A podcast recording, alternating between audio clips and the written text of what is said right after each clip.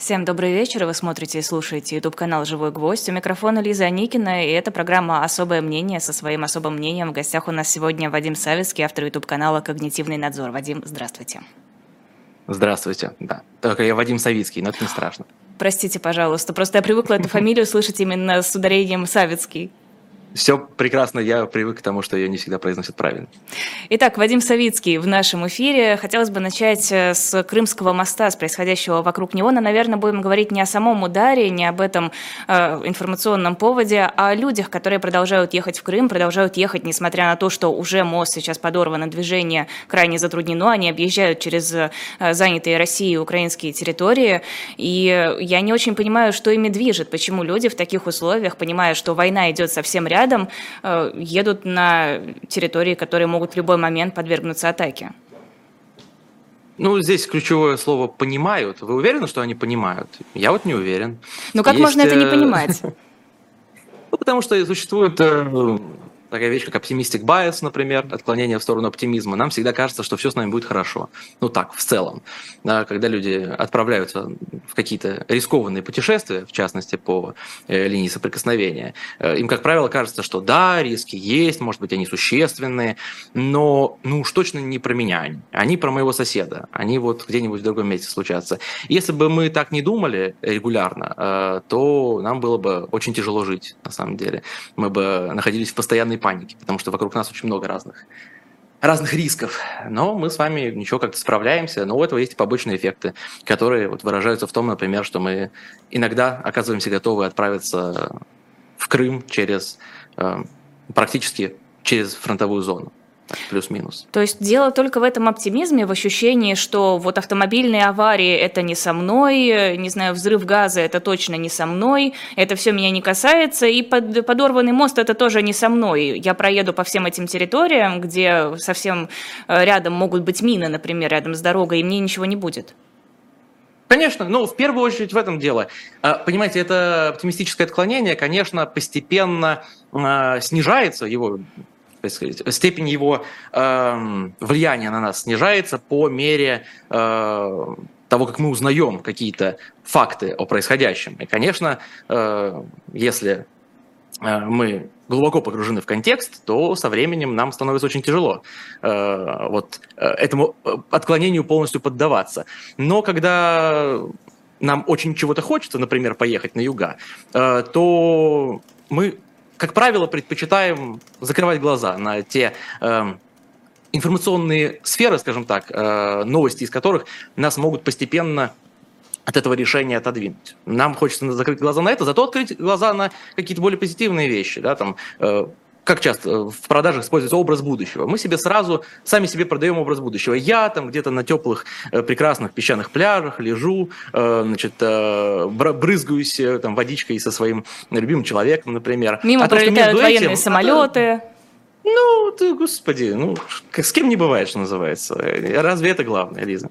А вот тут как раз вопрос, мне кажется, в тему от Ильи Евсеева из нашего чата. Вадим, на ваш взгляд, все-таки пропаганда формирует общественное мнение или скорее пропаганда – это отражение запроса общественности? Потому что, мне кажется, значительную роль в этом оптимизме играет э, то, что с экранов говорят, да все в порядке, Крым безопасен, все под контролем, мы вас охраняем.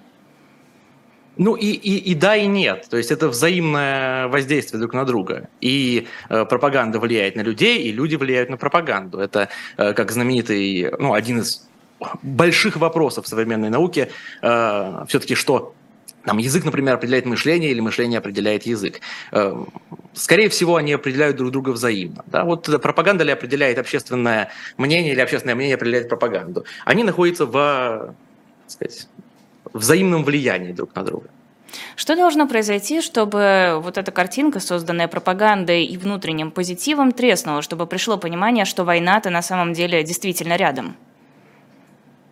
Хороший вопрос. Э, ну, как правило, речь идет о каких-то человекомерных примерах, когда что-то происходит непосредственно в вашей жизни, с вашим знакомым, с вашим близким э, или, не дай бог, с вами. Вот когда э, какие-то события приходят непосредственно в ваш дом, вот тогда и, что называется, пока жареный петух не клюнет в известное место, ничего не произойдет. Э, это такие простые истины, которые видите, на уровне даже там народных каких-то пословиц, поговорок э, нам известны, но, как ни прискорбно, немногое меняется в нашем представлении действительности, в нашем взаимодействии с миром, э, и эти истины остаются, в общем, вполне для нас актуальны. Пока гром не грянет, мужик не перекрестится. А, то есть нужно, чтобы было как можно больше пострадавших, чтобы пришло какое-то изменение мировоззрения. Звучит ужасно. Ну, страшно говорить об этом, но эм, как вам сказать, это должно э, влиять каким-то образом. Если пострадавших мы, э, ну, говоря о пострадавших, мы подразумеваем, там, не дай бог, погибших или раненых, об этом, конечно, говорить страшно, но ведь есть и другие способы воздействия, да, если мы говорим в целом об изменении отношения к происходящему, ну, это может быть воздействие через э, экономику, это может быть воздействие ну, через... Ну, разве мало у нас сейчас воздействий через экономику?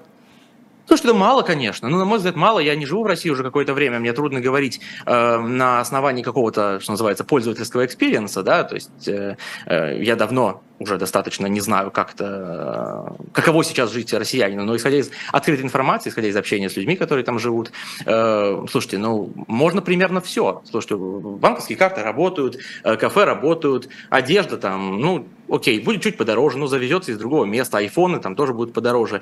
Э, это жизнь вся та же самая, но немножко усложненная. Ну, и что теперь? А, сейчас очень много укра... Э, материалов э, журналистских, где говорят э, с людьми, потерявшими близких, например, на этой войне, потерявшими что-то там имущественное. И очень часто вот то, что наблюдаешь среди россиян в этих материалах, в этих интервью, виновата все равно Украина. То есть Путин не виноват, Кремль не виноват, государство о нас все равно заботится, несмотря ни на что. Вот такая позиция. Почему? Хороший вопрос, Лиза. Если бы мы наверняка знали, как решается такая проблема, вот прямо имели бы какую-то, знаете, готовую дорожную карту, как с этим работать, э, то, наверное, мы бы не оказались в том положении, в котором оказались. Э, конечно, здесь огромную роль играют э, так называемые объясняльщики, так их назовем, лидеры общественного мнения, ломы. Да, у нас, несмотря на существующие эхокамеры, в которых мы все присутствуем так или иначе, иногда голоса в другие э, информационные пространства, да, вот в эти баблы, иногда пробиваются. Но пробиваются редко, и вот, кстати, что меня довольно сильно расстраивает, зачастую сами лидеры общественного мнения отказываются каким-то образом контактировать с противоположной стороной. И в данном случае вот хочу снять шляпу виртуально перед Максимом Кацем, который, э, например, пошел к Стасу «Ай как просто», о чем сейчас весь интернет э, возбужденно разговаривает, устраивает, несмотря на то, что там результаты можно по-разному трактовать, но сам, сама готовность пойти, на мой взгляд, это очень э, положительная вещь. И далеко не все ведут себя как Максим Кац. В этом смысле э, стоит брать с него пример, мне кажется. Это будет эффективно. Вот мы как раз обсуждали это с моей коллегой Лизой Лазарсонс в утреннем развороте последнем, э, недавнем, и спорили, а нужно ли вообще идти в подобные медийные организации, идти на пропагандистские российские площадки, чтобы там что-то доказывать. Это в любом случае не твоя аудитория, в любом случае тебя будут слушать люди, которые поддерживают этого Стаса Ай как просто. Совершенно верно. А разве не это нужно? Ну, то есть, Но если разве мы хотим получится читать проповедь до них достучаться? тем, кто верит, зачем? В чем смысл? Послушайте, ну я придерживаюсь, э, я здесь, э, знаете, Владимир Познер очень любил в своих интервью, или в, ну, в интервью, которое он давал все время, говорить, что он следует принципу «я хотя бы попробовал». Я уж не знаю, насколько он сейчас э, придерживается тех же взглядов, но я, смотря его еще совсем молодым человеком, подростком, помню, все время вдохновлялся, что вот надо жить по этому принципу, да, из «Пролетая над гнездом кукушки». Мне это близко, надо хотя бы пробовать. Если не попробуешь, точно не получится. А если попробуешь, есть шансы. Едва ли это может сказаться сильно негативно, на мой взгляд. Конечно, можно капитально облажаться, э, придя на эфир в противоположный лагерь. Ну, они в худшем случае просто будут думать о тебе все так же плохо, как думали раньше. А если у тебя вдруг получится до кого-то достучаться? Ну, Но не будут ли плохо о тебе думать свои же? Сейчас что мы наблюдаем? Что люди, с которыми ты вроде как придерживаешься одной позиции, могут наброситься за тебя, на тебя за какой-то один шаг, за какое-то одно слово, которое вырвано из контекста. Вот как с Виктором Шендеровичем, например, мы это наблюдаем. Не будет ли такого, что э, скажут, вот, ты пошел на эту площадку пропагандистскую, значит, ты ее поддерживаешь, с ними в принципе нельзя говорить, ты теперь предатель?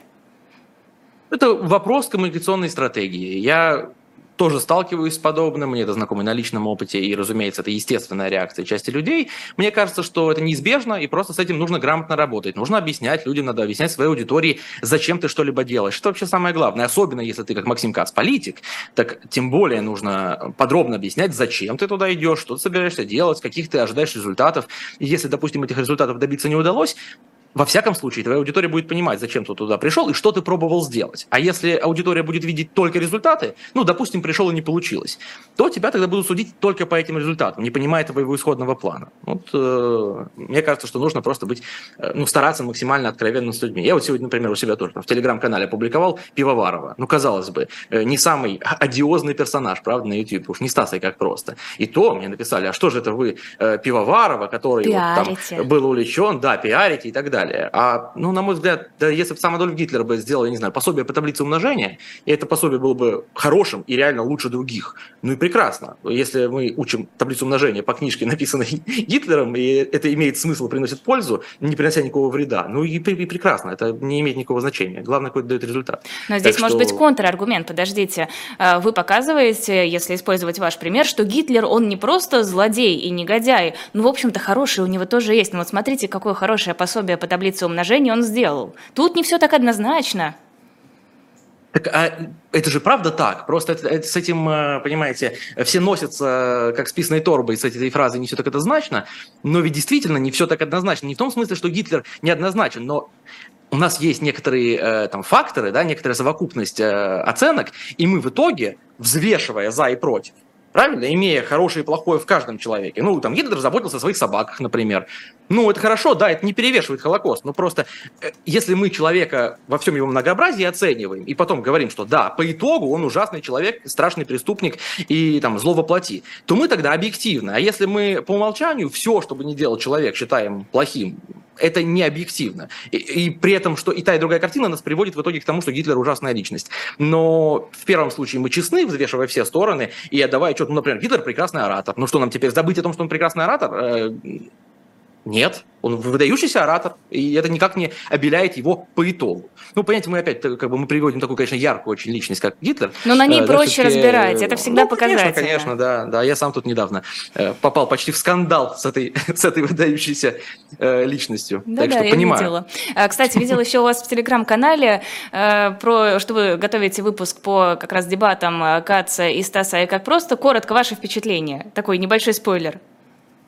Ну, во-первых, это, конечно, доставило массу удовольствия, всякие там вопросы про Марию Певчих и так далее, которые, кстати, ну, мне кажется, что на самом деле тут можно гораздо больше интересного вытянуть, чем людям кажется. Да, в основном интернет-общественность просто ухахатывается над всякими э, ну вот, снимают, знаете, вот этот верхний слой юмора, вот эти верхние сливки э, иронии. На самом деле там много интересных приемов использовано. Причем, когда я говорю об использовании приемов, я совершенно не имею в виду, что это намеренное использование там, по методичке, что называется, ни с той, ни с другой стороны. Это просто как бы естественные фигуры речи, которые свойственны некоторым людям, э, предрасположенным к эффективной коммуникации. Вот и у Стаса интересные приемы были, и у Максима. Мне показалось, что стратегия, избранная Максимом, оказалась неудачной. Она не вписалась в то, как это на самом деле в итоге у них складывалось, э, то, как складывалась у них беседа.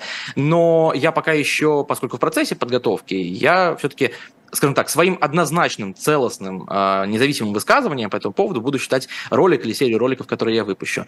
Э, вот. А пока это скорее такое поверхностное первое впечатление. Ну, а... это очень интересно. И еще раз я отдаю должное Максиму Кацу. Несмотря на то, что я там, не во всем с Максимом согласен, не являюсь его там, каким-то большим поклонником, но то, что он э, показал такой пример, то, что он не отказался, я считаю это большим достижением.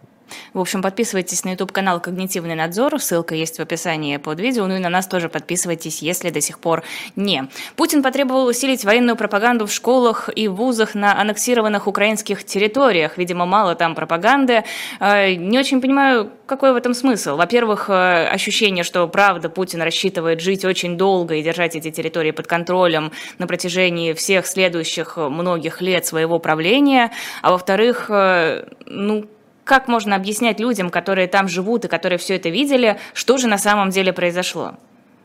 Ну, как это сработает? Слушайте, ну, во-первых, э, говоря о том, что вот он, сколько же он собирается там дальше править и жить. Потому что никто вообще не планирует умирать. Даже люди, которые там находятся в терминальных стадиях рака, они себе что-то планируют, потому что, что называется, точного дня и времени не знают. Мы все живем из, опять же, исходя из оптимистик bias, э, полагаясь на лучшие свои э, идеи насчет своего будущего. А уж как получится, может быть по-всякому, да, но исходим из своего лучшего плана. Очевидно, лучший план Путина связан с тем, что он будет жить и править долго, да, даже если мы верим профессору Соловью, например, и тем не менее, да, человек в любом состоянии э, верит в лучшее и рассчитывает на лучшее, и планирует лучшее.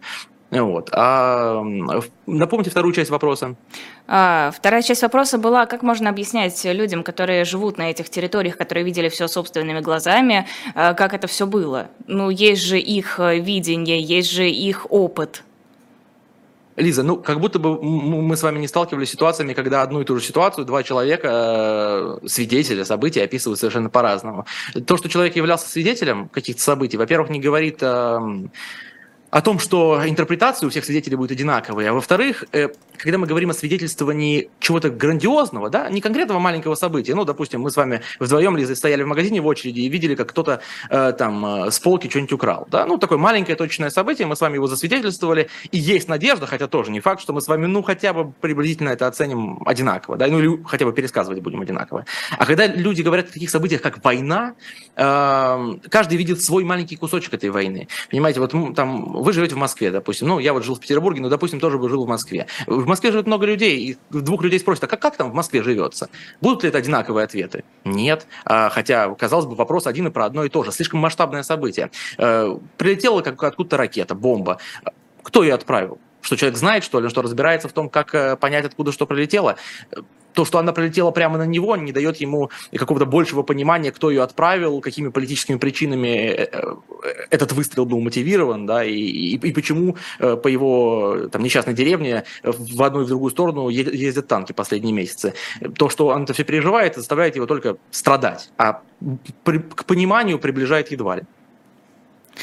Ну, допустим, допустим. А, по поводу вечности, которую собирается Путин провести на своем троне, э, издание «Верстка» пишет, что в Кремле уже готовится к переизбранию президента, естественно, президента Владимира Путина, и о своем намерении баллотироваться он может объявить в День народного единства. Это более чем за месяц до официального старта предвыборной кампании. Неужели действительно Путин не собирается даже создавать видимость какой-то борьбы и конкуренции? Мне кажется, всегда стоит задавать себе вопрос, зачем, когда мы об этом говорим. Вот зачем сейчас создавать какую-то, как вы говорите, видимость конкуренции? Чему она э, поможет? Может, какую-то совсем уж формальную видимость э, он будет создавать, а что он как будто бы э, раньше, э, скажем так, развивался э, в сторону создания все больше и большей видимости конкуренции. Нет, мне кажется, чем дальше, тем становилось все очевиднее. Это, кажется, естественный э, процесс развития таких режимов. Э, чем дальше мы с ним живем и наблюдаем его развитие, тем э, меньше возникает необходимости что-то там скрывать. Ну, тем более ведется война э, в любом государстве, вне зависимости, как мы его оцениваем, война, в общем, ну, знаете, на задний план отодвигает всякие э, формальности, да, и принято в большинстве стран, когда введено военное положение, да, в России его нет, но э, ну, во всей России его нет, но э, когда война, так сказать, официально признается, принято и переносить президентские выборы и так далее, поэтому это, в принципе, естественная практика, когда страна переживает какие-то такие колоссальные потрясения, это все куда-то на задний план отодвигать. Ну и несмотря на то, что формально этого не произойдет, я думаю, что люди-то в таком состоянии находятся. Как какие там выборы? У нас вон что происходит.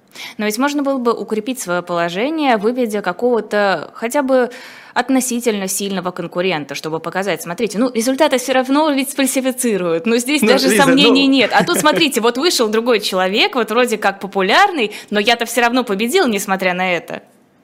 Лиза, мне нравится ход ваших мыслей. И я думаю, что еще устойчивее можно было бы э, сказать, поступить, если бы вообще изначально вкладываться в развитие институтов, потом ну, ну, спокойно перед... демократически передать власть. И нет, ну подожди, но это же здравая логика, правильно? Это вообще тогда можно будет себе обеспечить и безопасность, и спокойную старость, и благополучие страны. Но есть подозрение, что наши с вами взгляды на эти процессы, Лиза, не разделяют люди, находящиеся в Кремле. Это, я так подозреваю. Может быть, нет, но вот кажется, что так. Поэтому вот я уже понял, что если бы вы баллотировались в президенты, Лиза, я бы за вас проголосовал. Вы придерживаетесь мне довольно близких взглядов, судя по тому, что вы говорите. Если ну, я буду баллотироваться в президенты, президенты, Нет. то я очень быстро окажусь в какой-нибудь колонии. А почему у людей не вызывает вопросов то, что президент все баллотируется, баллотируется и баллотируется, один и тот же президент? Ну вот у нас с вами хорошо возникают вопросы, но массово почему их не возникает? Ну, потому что, во-первых, люди привыкли к статусу кво, так или иначе. Людям привычно э, хвататься за старое. Человек по природе конформист. Ему нравится, когда все что называется, стабильно, да, и недаром э, такой, такой, такие путинские нарративы очень часто связывают именно со стабильностью. Не надо раскачивать лодку, э, напротив, надо эту лодку стабилизировать, э, куда-нибудь ее э, в спокойные воды вывести, не дай бог, не трогать. Да, и, и весло лучше выбросить, чтобы вообще никуда лодка не двигалась. Э, Поэтому, когда, людям, эм, когда у людей нет успешного, э, устойчивого, э, многолетнего опыта смены, в том числе высшей власти и власти на местах, который бы показывал, потому что, э, показывал, что это не страшно и даже полезно, природная склонность к статусу кво является доминирующей. Да, у нас же так во многом. Ну, вот, например, человек, который ни разу не менял работу, ему страшно, ему кажется, вот я здесь давно работаю, э, куда же я пойду, а что же будет. А если человек несколько раз менял работу и каждый раз это приводило к какому-то успеху, то в целом он склонен э, потом уже с гораздо меньшим страхом и большим энтузиазмом сменить работу еще и еще. Ну, получается же хорошо. То есть, в общем-то, э, и также с разводами, например, да, есть даже исследования, которые показывают, что люди, которые развелись хотя бы один раз, потом разводятся еще несколько раз чаще. И кажется, почему так, да, это такие легкомысленные люди. А на самом деле дело не в легкомысленности, а в том, что просто у них возникает успешный опыт. Они говорят, а, ну, в принципе, не страшно, я развелся и не умер, и ничего. Значит, в принципе, если в следующий раз почувствую, что пора разводиться, я уже с гораздо более легким сердцем это сделаю. Подрывая эти традиционные ценности в прямом эфире. Э, у меня есть контраргументы, заодно каминг -аут. Вот я сейчас читаю учебник Максима Каца «История новой России». Э, да, так. книжку его. Э, и как раз вот прочитала про 90-е годы, про путь. Вот тогда же люди, которые привыкли за десятилетия Советского Союза, что они ничего не решают, что нет смены власти, что нет права голоса, они же тогда вышли, они же не захотели, чтобы все вернулось в эту самую стабильность. Ту самую стабильность, когда все понятно, просто вот мы идем по этому курсу, по этим рельсам. Ну, во-первых, мне кажется, не стоит обобщать. Вы говорите, что люди вышли, ну, одни вышли, а другие, собственно, этому противились. Извините, на моей памяти стоит. столько людей не выходило. Ну, как сказать, э, столько, да, согласен с вами, столько не выходило. Я э, не люблю паразитировать на таких э, историко-политических темах, потому что они, конечно, можно дать какой-то поверхностный такой антропологический взгляд, но здесь, мне кажется, колоссальную роль играют именно политические процессы, о которых лучше, пожалуй, скажут э, опытные политологи, чем я. Мое здесь мнение будет таким дилетантским и поверхностным. Я не, настолько глубоко. Видите, вы уже прочитали учебник Максима Каца, а я еще учебник Максима Каца даже не открывал. Поэтому э, видите, моя экспертность здесь э, до вашей не дотягивает пока что. Нет, но все-таки вот сравнить две ситуации. Вот не конкретные. Почему в одних случаях люди выходят, а в других случаях люди не выходят, хотя, казалось бы, стабильности там и там. Почему где-то выбирают продолжение этой стабильности, где-то выбирают э, перемены? Ну, как часто и в ваших эфирах в том числе повторяет э, Валерий Дмитриевич Соловей, массовая динамика непредсказуема. И он совершенно прав, это не он придумал, массовая динамика действительно непредсказуема. На нее воздействует такое количество э, незначительных факторов, каждый из которых, казалось бы, не имеет существенного веса, но в совокупности, системно они э, в какой-то момент э, накапливаются и из количества переходят в качество, и почему-то в одной стране Понятно, что есть какие-то более значимые факторы, но, э, как показывает практика, э, все равно это не позволяет, несмотря на весь накопленный опыт, точно сказать, что вот по этой причине здесь выйдут, а здесь не выйдут. Опять-таки, если бы знали, то, во-первых, с одной стороны, авторитарные режимы, зная это, точно бы могли гарантированно себя сказать, защитить от э, выхода людей на улицы, ну, точно зная, что нужно сделать, чтобы люди не вышли. А с другой стороны, и оппозиционная общественность бы имела невероятный инструмент у себя в руках, зная, как это делается. А в том-то и проблема. Мы находимся, вот часто говорят сейчас про туман войны, а, вот э, это своего рода тоже туман войны, э, просто немножко в другом контексте. Э, вот этого, это социальное противостояние, оно очень сильно затуманено. Мы зачастую можем даже не догадываться, что вот через несколько дней произойдут какие-то... Я, я сейчас не говорю про события такие, как там Пригожинский мятеж, который все-таки результат действия конкретных отдельных людей, в первую очередь, да, лидеров этой организации, а вообще общественные процессы. Вот может что-то произойти, да, какая-то незначительная ситуация, как это часто бывает. Люди живут, живут, э, не знаю, там, в ситуации насилия. Вдруг какую-нибудь там девочку, ребенка там что-нибудь задавило, я не знаю, или что-нибудь случилось, или там, ну, какой-то маленький протест. Помните, как недавно э, в Иране протесты, да, тоже, что, что-то новое у них произошло? Ну, принципиально нет, но вот та чудовищная ситуация, которая случилась с девушкой, которую, э, значит, которой проявили страшное насилие сотрудники правоохранительных органов, которая в результате этого погибла. Вот этот конкретный случай э, оказался вот этой горящей спичкой в поле разлитого бензина. Почему так? Точно никто не знает. И это очень часто бывает совершенно непредсказуемо. Кстати, этот самый Иран призвал Россию уважать территориальную целостность Украины и призвал к переговорам. Звучит как новость из панорамы, если честно. А сейчас вообще мы живем в таком... Я регулярно перепроверяю новости, потому что мне ну, каждая вторая новость уже начинает казаться новостью панорамы. А зная, как иногда э, СМИ перепечатывают реальные новости панорамы, не проверяя, а не прикол ли это, уже действительно не понимаешь, где ты находишься, в реальном мире или в мире вот этого панорамного безумия. Хуже только, Эти когда депутаты подхватывают идеи панорамы и начинают их выдавать за свои. Лиза, в каком мы мире с вами оказались, а? Ну, хоть поговорим об этом. У вас... Небольшая психотерапия. Вот, кстати, эфире. у вас есть предположение, почему Иран, который поставлял России э, дроны в огромном количестве, дроны Камикадзе, которые регулярно атакуют территорию Украины, вдруг решил высказаться подобным образом? Понятия не имею. Мне кажется, это вопрос международной политики. Э, вот честно, Лиза, не знаю. А, Еще по поводу выборов хочу чуть-чуть вернуться. Я тут пыталась объяснить э, своему товарищу. Он спрашивал, а почему не может выдвинуться какая-нибудь нейтральная партия, ну или какие-нибудь нейтральные самовыдвиженцы, которые не будут выступать против войны, которые не будут э, э, экстремистами и террористами, которые просто скажут, ну мы хотим чуть лучше, там пенсии побольше, все дела, ну то есть за простые социальные э, блага. Почему сейчас это невозможно? Ну, с какой точки зрения невозможно? Есть же вот партия «Новые люди». Чем во мне новая, чуть-чуть более свободная партия? Ну вот именно, чтобы это были нормальные люди. То есть вы мне задаете вопрос, почему сейчас э, в России нельзя создать какую-то свободную партию, которая будет независимо проводить свою независимую политику? Да, Правда, вот можете это объяснить. У меня, у меня не получилось нормально это объяснить, потому что у меня все сводилось к тому, что ну никак, ну вот, ну вот вообще не работает. Ну, как, собственно, я боюсь показаться банальным, потому что общественное пространство в России полностью зачищено и полностью подконтрольно Кремлю. И, кажется, появление каких-то независимых политических акторов не в его интересах, ровно поэтому нельзя. Э, вы такого от меня ожидали? Кажется, что ничего оригинального здесь сказать нельзя.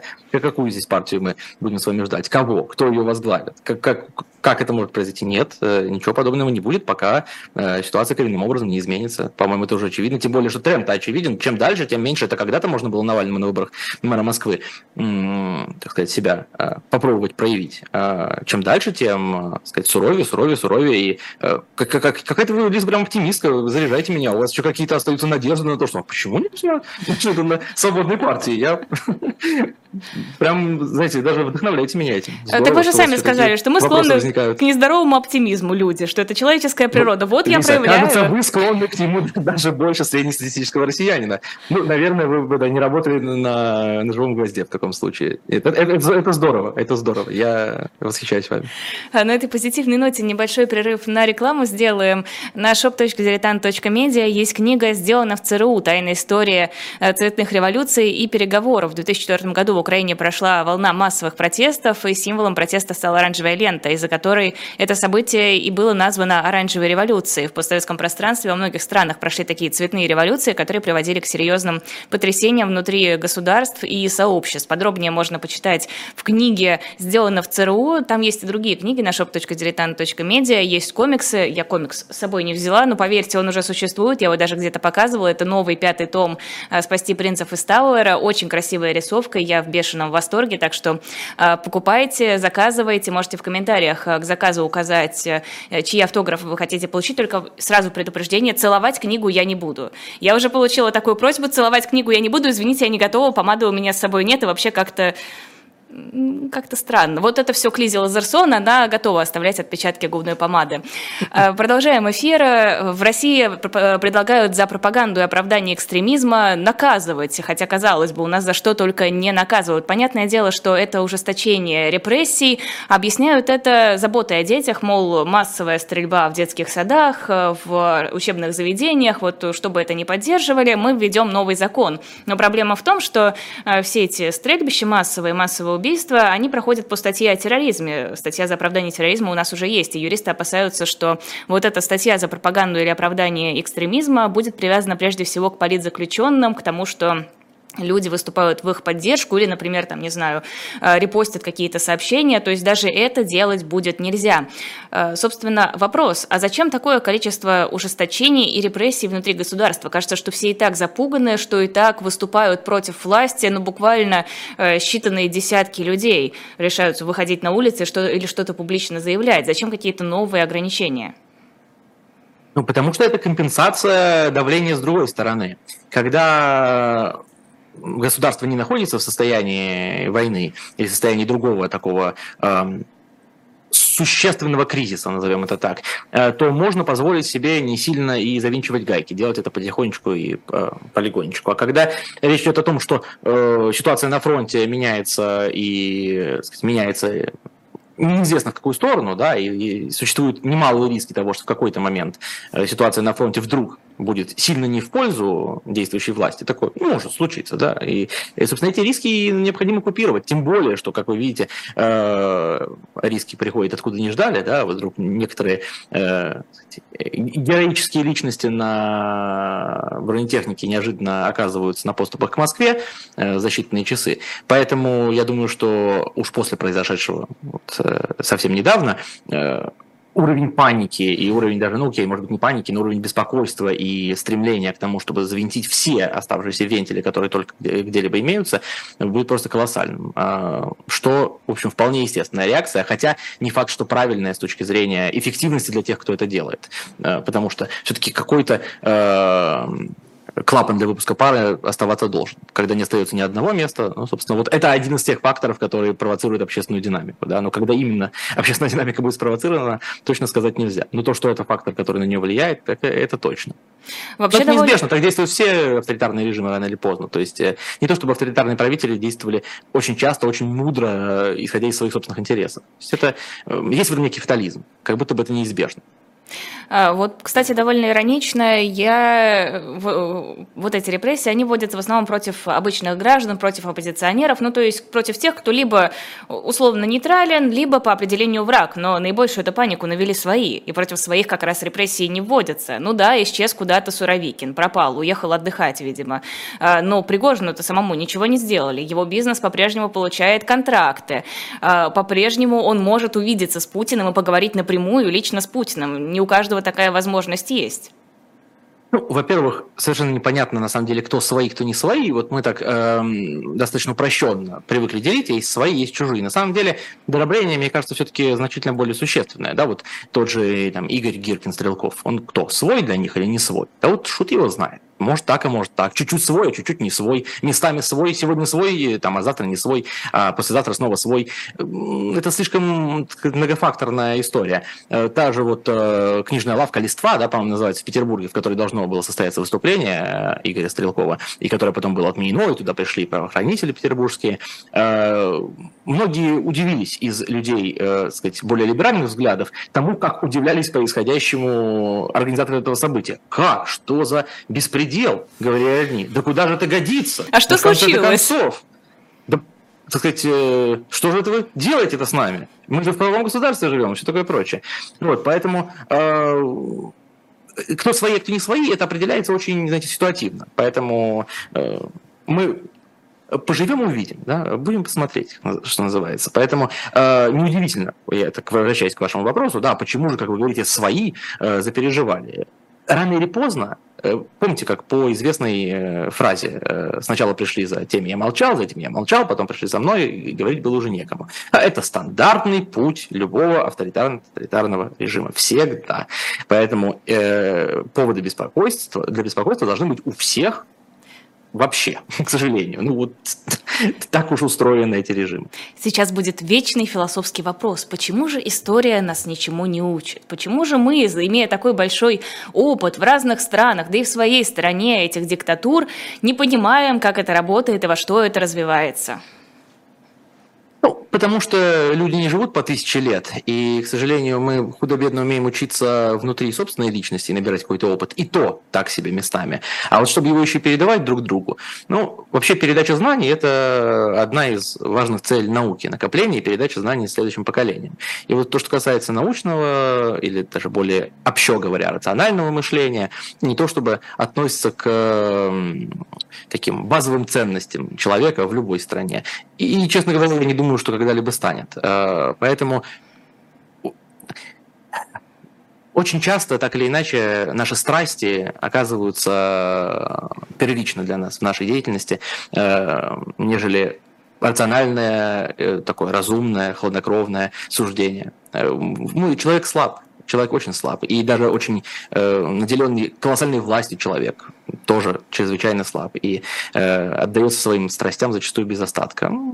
Таков человек. Тут, я думаю, что там нужно просто это принять спокойно с вами, Лиза, и жить. Что если переживать по этому поводу, что человек ничего не учится, можно постепенно сойти с ума. А хотелось бы нам этого? Думаю, что нет. Э, Вадим, вы разделяете оптимизм некоторых, э, скажем так, медийных э, слоев, связанный с брожениями, так называемыми в армии, и с бунтом Пригожиных связанных, и с тем, что военные начинают выражать недовольство, и что люди вроде Стрелкова, Гиркина начинают занимать какую-то э, оппозиционную позицию по отношению к власти? Ну, во-первых, это точно пройдет, да, скажу я, цитируя одновременно сказать, и, и Соломона, и группу порнофильмы да, в эфире «Живого гвоздя». Э, в любом случае, это пройдет, сто процентов. Э, просто когда и почему, э, мы точно не знаем, но я скорее отношусь к людям, которые смотрят на это оптимистично. Но самое главное, это то, как каждый из нас может на это повлиять. Вот что я по этому поводу думаю. Сидеть и надеяться, и быть просто таким отстраненным оптимистом, это, конечно, тоже хорошо, лучше, чем быть отстраненным пессимистом, я думаю, да, лично для вашего психического здоровья. Но под влиянием я не имею в виду какие-то там радикальные действия. Но вот я видел много людей, которые говорят, я все, я не буду говорить там со своей бабушкой или со своей мамой, с отцом, все, я задолбался. Друзья, ну так, э, а как же иначе все поменяется, если вы даже в своем маленьком семейном кругу э, не можете продолжать планомерно переубеждать людей в своей позиции. Делая это, я снимал об этом видео на своем канале, можете перейти и посмотреть, как это делать эффективно, не встречая такого уж ожесточенного сопротивления, какое зачастую мы встречаем. Вот. Там я, должен быть я... какой-то психологический э, мануал огромный. Э, ну, я постарался сделать выжимку наиболее общую, но в любом случае э, я думаю, что самое главное – это не забывать о собственной ответственности, в первую очередь перед самим собой. Если вы хотите и стремитесь к тому, чтобы что-то изменилось, э, в первую очередь подумайте, а что вы э, можете себе позволить сделать. Что-то самое маленькое, но сделать самостоятельно. Это по меньшей мере облегчит вам э, собственное внутреннее ощущение, потому что вы делаете какие-то маленькие шажочки навстречу тому будущему, которое вы сами строите, а не просто сидите и надеетесь, что кто-то его построит за вас. Я думаю, что это и на личном уровне, и на общественном уровне наиболее значимая вещь, чтобы каждый по чуть-чуть, понемножку осознавал свою зону ответственности за это и пытался ее а, каким-то образом, так сказать, окормлять. Вот так вот будешь кому-нибудь что-нибудь объяснять, а кто-то это подслушает, напишет на тебя донос, и поедешь ты в места не столь отдаленные. Мне кажется, многим сейчас страшно, а, ну, осознавать свою ответственность, понятно, страшно что-то делать. Абсолютно понимаю вас, Лиза, и тем, например, более героической является, скажем, ваша деятельность. Но вы же почему-то это делаете, находясь в Москве. Слабоумие это... и отвага. Ну вот видите, вы, вы так это скромно определяете. Но я думаю, что именно поэтому я говорю, что ответственность не перед кем-то, а перед самим собой. Это вопрос, э, это личный вопрос человека. Если ему по-настоящему хочется, чтобы что-то изменилось, я уверен, что он может найти какую-то самую скромную и безопасную форму деятельности. Да? Мы, и вопрос не в том, что там, мы к чему-то призываем людей. Вопрос в том, что э, пусть это даже будет, не знаю, учеба. Вот вы будете изучать, я не знаю, там... Э, право, к примеру, для того, чтобы потом, когда все изменится, там, помогать людям в переходный период, э, будучи, допустим, юристом или юрист-консультантом. Да, ну вот безопасно, абсолютно безопасно. Но это уже вы что-то делаете для этого. Вы как-то спланировали э, свою маленькую или даже не маленькую лепту э, в то, чтобы ситуация поменялась. Да, речь об очень в том числе безопасных, абсолютно безопасных, и, может быть, совсем маленьких шажочках. Но просто действие всегда лучше бездействия в этом смысле. Э, да, пусть действие очень маленькое, очень скромное, абсолютно безопасное, абсолютно законное даже в текущих состояниях, э, в текущих обстоятельствах в стране, но тем не менее какое-то действие. Можно ли научить человека ответственности? Я думаю, что можно, но в первую очередь э, это вопрос детского воспитания, точнее, воспитания в детстве, э, вопрос семьи, в которой человек рос, и, конечно, личного опыта. Вообще, большую часть вещей человек все равно познает на личном опыте. Сколько бы мы ни теоретизировали, все, что касается вот таких особенно э, таких глобальных э, мировоззренческих э, концепций, это все э, становится устойчивым в нашей личности через проживание конкретного опыта. Вот. И надо сказать, что, кстати, сейчас мы все вместе проживаем очень травмирующий опыт, и я думаю, что это очень многому нас всех научит, а помогать нам делать выводы из этого должны как раз-таки лидеры общественного мнения, которые, и я говорю не только о блогерах, разумеется, а о писателях, может быть, о поэтах, о режиссерах, в общем, о всех тех, кто помогает э, трансформировать разрозненное понимание событий в, какой-то, в какую-то историю, в какой-то опыт, в какой-то, в какой-то вывод. Я думаю, что нам всем предстоит очень-очень-очень много об этом думать в предстоящие, ну, лет 100-200, думаю, так примерно. Э, по поводу лидеров э, общественного мнения увидела тут высказывание Олега Пшеничного из «Инсайдера», где он говорит о хороших русских и плохих русских. В частности, он говорит, что э, вот эта позиция «не может быть хороших русских» – это, конечно, плохо, но, с другой стороны, это такая хорошая отрезвляющая пилюля. Сколько русские, вот россияне, негативно относились к людям других национальностей, в том числе и к своим согражданам, просто вот эта дискриминация бытовая. Вот теперь, Натя, получаете. И, в принципе, очень часто часто слышно от людей, от известных э, людей, к которым вроде как прислушиваешься, которые вроде как должны занимать с тобой одну позицию, точку зрения «мы все плохие, мы все страдаем, мы должны э, страдать просто потому, что мы не сумели это предотвратить, мы не выходим на улицы, мы не свергаем Путина, вот нам наказание». Мне кажется, что это, наоборот, э, убирает желание что-либо делать, лишает мотивации каким-то дальнейшим действиям, потому что ощущение, что тебя ни там не поддерживают, ни там не поддерживают. Э, зачем нужна вот эта позиция «мы все плохие, мы все должны мучиться»? Ну, во-первых, я с вами согласен, это во-первых, контрэффективно, это не поможет людям поменять свою точку зрения, это не значит, что нужно с распростертыми объятиями принимать всех подряд, вне зависимости от их бэкграунда, от их прошлого и так далее. Э, но нужен разговор. Да, это вот опять возвращаемся к теме Максим Кац и Стас Васильев. Да, Максим Кац мог сказать, я занимаю такую моральную позицию, что я с этим вашим Стасом как просто вообще там в одном поле, что называется, известные вещи делать не, не стану садиться. Все, это ни в коем случае. И все бы ему поаплодировали. Ну, не все, но многие. Вот абсолютно была бы э, такая идеальная с имиджевой точки зрения э, штука. Но Максим Кац так не сделал, он пошел разговаривать. Э, и на нашем личном уровне, персональном, работает точно так же. Можно не обнимаясь, не делая вид, что мы большие друзья и так далее, но разговаривать, пытаться найти общий язык, в том числе пытаться переубеждать э, и давать возможность какую-то для отхода, да, давать возможность для маневра человеку. Не для того, чтобы сманеврировать и если он в чем-то действительно провинился, если он совершал какие-то э, предусудительные вещи, и чтобы это все стерлось из его бэкграунда. Нет, ни в коем случае. Но его прошлый бэкграунд не делает теперь его абсолютно навсегда, не то что не рукопожатным, а вообще не, э, сказать, недоступным для разговора с ним. Разговаривать надо всегда и со всеми, тем более, что речь идет об огромном количестве людей. И вот э, методы а вот они так относились, опять же, кто относился конкретно, ну что за массовые практики? А, относились плохо одни, а теперь вот эта вот месть э, придет э, к другим людям.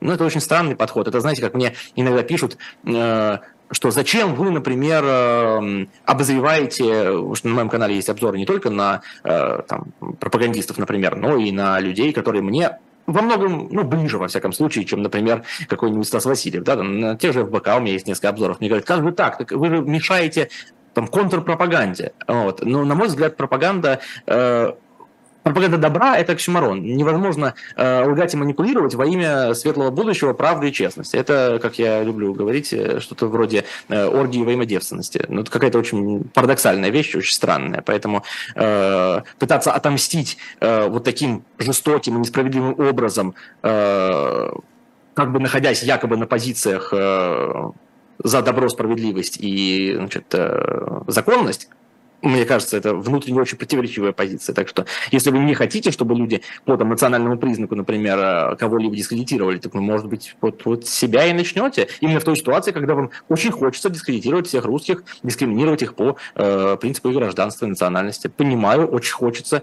э, очень как бы, справедливый гнев. Более чем.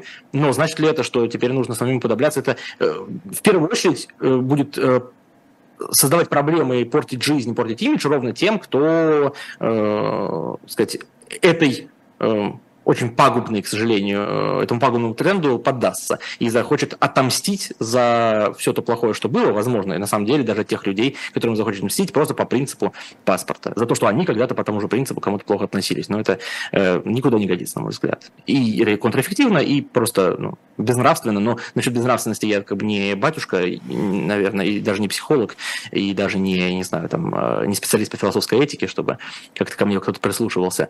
А что касается контрэффективности, эффективности, так это точно контрэффективно, друзья. Хотите чего-то добиться, как бы с, начинать с осуждения – худшая идея. Никого в этом не переубедите, только усугубите ситуацию. Э, у Ильи Яшина в его телеграм-канале появился пост про коррупцию, как Путин легализовал коррупцию. Э, там есть еще часть про то, что это же коррупция и разваливает сейчас путинскую систему, но мне бы хотелось поговорить про легализацию коррупции. Я просто знаю вашу точку зрения, что э, фонд борьбы с коррупцией также поспособствовал легитимизации этой самой коррупции. Можете объяснить? Ну, я бы не, я не использовал и не использовал бы слово легитимизация, я использовал слово нормализация. И действительно, я говорил о нормализации в общественном дискурсе. То есть э, просто вопросы коррупции больше нас не удивляют. И перестает нас удивлять то, что мы регулярно встречаем вокруг себя. Э, это не говорит о том, что э, коррупция от этого стала не знаю, хороший, правильный. И даже те люди, которых она не удивляет, не скажут теперь, что, а, ну, коррупция – это э, хорошо, давайте все становиться коррупционерами. Нет, просто эти люди больше этому не удивляются. Для них это стало естественной частью фона. Плохой, э, разочаровывающий э, и так далее. Ну, просто частью фона. И, конечно, э, расследование фонда борьбы с коррупцией к этому в том числе привели. Это не значит, что фонд борьбы с коррупцией – это там, пособники коррупционеров. Нет, конечно, ничего подобного э, я в том числе в своем видео сказать не хотел. Я говорил об ошибках с публичной коммуникацией. Э, на мой взгляд, вот такая последовательная упертость в тему коррупции и неготовность в существенной степени от нее отойти, а просто готовность только ее немножко модифицировать. Но, опять же, это заложено в концепции, да, это все-таки фонд борьбы с коррупцией, на уровне названия даже, э, и на уровне позиционирования там много-много лет. И, соответственно, пространство для маневра они сами себя оставляют, мне кажется, меньше, чем стоило бы, и чем было бы для них, наверное, сейчас эффективно. Что приводит в том числе да, к нормализации этой темы и невозможности уйти в принципиально э, иное русло, как бы получив такой новый, новый виток своего развития, новый виток своей популярности. Э, насколько уместно сейчас дискутировать с людьми, которые с тобой по одну сторону баррикад? Мы вот видели эту все вылетело слово, подписанный документ многими сторонниками а, оппозиции, многими общественными деятелями, политиками, журналистами, как раз о ненападении друг на друга. Там было и про осуждение войны, но прежде всего про ненападение друг на друга. Мне кажется, это очень важно. А, Фонд борьбы с коррупцией, кстати, не подписал этот документ. А, нужно ли сейчас друг друга критиковать? Это хороший вопрос. Я думаю, что очень большую роль играет, во-первых, тон, в котором ты это делаешь. И я всегда, если говорить про себя, я отвечаю только за себя, э, я всегда стараюсь сохранять э, дружественный, дружелюбный тон даже по отношению к тем, кто мне очень не нравится. А РБК все-таки не относится к тем, кто мне э, прямо не нравится. Мне скорее симпатичны многие из тех, кто... И много из того, что они делают, даже в первую очередь, не будем говорить о людях. А во-вторых, еще важно кто ты есть. Ты политик, да? Вот я, например, не политик. А политики все-таки зачастую исходят из, ну, у них есть свои цели, да, в частности, например, максимизация своих эм, своих аудиторий да, и совершение каких-то политических практик. Вот если говорить о людях, которые являются, например, обозревателями, да, ну, например, я, чтобы к себе все не сводить, ну, скажем, политолог, да, например, должен ли политолог э, там, говорить об одних политических процессах и, например, не говорить о других? Ну, нет, потому что это противоречит его, его деятельности. Или должен ли врач э, одних лечить, а других не лечить? Не должен, потому что, окей, находясь в одном, э, там, на, на одной стороне, просто в одном городе, где есть люди только из одной армии, например, и находясь в другом, понятно, что он будет лечить только одних. Но если ему на хирургический стол попадет человек из противоположной армии, он должен вылечить его, потому что это его работа, это его профессия. Вот и все-таки говоря о себе тоже, у меня тоже моя профессия – это э, показывать людям, как работает коммуникация, как работают инструменты риторики, как работают инструменты переубеждения, как работают когнитивные искажения. И мне важно, чтобы люди умели это видеть везде и всегда. И я думаю, что это ну, приносит больше пользы, чем вреда для общества. Хотя, может быть, я живу в самообмане, я всегда оставляю на это какой-то процент. Э, но моя, моя вера пока что э, в пользу от моей деятельности достаточно крепка. Э, мы все больше видим элементов так называемых традиционных ценностей на законодательном уровне. В частности, Минздрав э, поддержал идею усложнить продажу таблеток для прерывания беременности, но это всего лишь одна маленькая частичка из общей картины. Мне вот что интересно, почему люди, которые, в общем-то, э, в 90-е выступали, ну, те, кто уже жил в 90-е, выступали за свободу, за свободу нравов, за какие-то новые вещи, за открытость, вдруг снова принимают тот факт, что мы возвращаемся в какой какое-то средневековье? Ну, э, мне кажется, тоже вопрос достаточно с очевидным ответом, ну, потому что это конъюнктурщики, те, кто не были конъюнктурщиками, которых мы тоже знаем из того же времени, они продолжают придерживаться с своих взглядов и пошли на многое, в том числе и на огромные риски для того, чтобы сохранить э, честную и искреннюю позицию. А те, кто ее не сохранили, ну, очевидно, э, в рамках своих жизненных приоритетов э, свое благополучие ставят выше, чем э, сохранение каких-то своих взглядов. Вот, Но тоже вопрос не только взглядов, это вопрос своего благополучия. Но все-таки тема абортов, она касается как минимум половины, наверное, населения России. Да, но это же часто бывает, что мы пилим сук, на котором сидим. Да? Это ровно про то, про что мы говорили с вами, когда э, рассуждали вот про э, лавку листва и Гиркина Стрелкова. Ведь то, что к ним пришли полицейские, это результат э, действия системы на протяжении многих лет. И когда кому-нибудь из, э, не знаю, там, дочек этих депутатов, которые принимают, понадобится такая таблетка, э, может быть, она скажет, папа, дорогой, что ж ты наголосовал-то, а? Замечательный мой человек. Я думаю, что для э, нее таблетка найдется. Потом. Ну, может быть и так, может быть и так. Но, э, поначалу да, а потом нет. Это, эти, так, э, система не умеет делать исключения. Не, не, не может такого глобально. Да, не может такого быть, чтобы в стране существовали два параллельных, абсолютно не взаимозависимых мира. Если ты э, создаешь э, вредные, опасные, э, античеловеческие законы, э, античеловечные законы, которые э, сказать, начинают действовать в стране, так не бывает, чтобы они абсолютно не начали действовать на тех, кто их принимает, или там на э, элитную прослойку. Да, меньше, безусловно, у них будет больше возможностей для того, чтобы как-то этого избежать, но влияние все равно будет, и это неизбежно. Вот какое дело Кремлю до абортов и представителей ЛГБТ? Ну вот зачем им это все? Здесь может быть много взглядов, э, ну, в том числе отвлечение повестки. Да? Вот видите, мы с вами сейчас уже об этом говорим. Э, значит, уже мы не все время говорили про войну с вами, а вот немножко уже поговорим еще про одну тему. Уже немножко развивается повестка. Видите, у нас там и там есть проблемы, и тут есть проблемы, их уже много разных. Да, они все здесь, поговорить. эти проблемы. Э, ну, все понятно, да, но к тому, что наше внимание, так или иначе, фокус нашего внимания смещается и в том числе, разумеется, это работа на такую консервативную аудиторию. Понятно, что ядро э, поддержки власти – это люди, которые действительно в той или иной мере готовы поддержать такого рода э, дремучие взгляды. Понятно, что если завтра по Первому каналу начнут вещать э, несколько другие передачи, то очень быстро все поменяется. И люди, э, которые сегодня кричат о том, что там, а таблетка для аборта это безбожие и там, что-то вообще страшное, безнравственное, точно так же будут очень искренне, как им кажется, придерживаться противоположной точки зрения. Но на сегодняшний день, э, да, такая аудитория есть, последняя, наверное, из преданных, так или иначе, и эту аудиторию подкармливают э, такими как будто бы праведными законопроектами, которые, которыми власть себя э, как бы э, легитимизирует. Мы здесь не просто так, мы вот здесь за нравственные ценности боремся, скрепы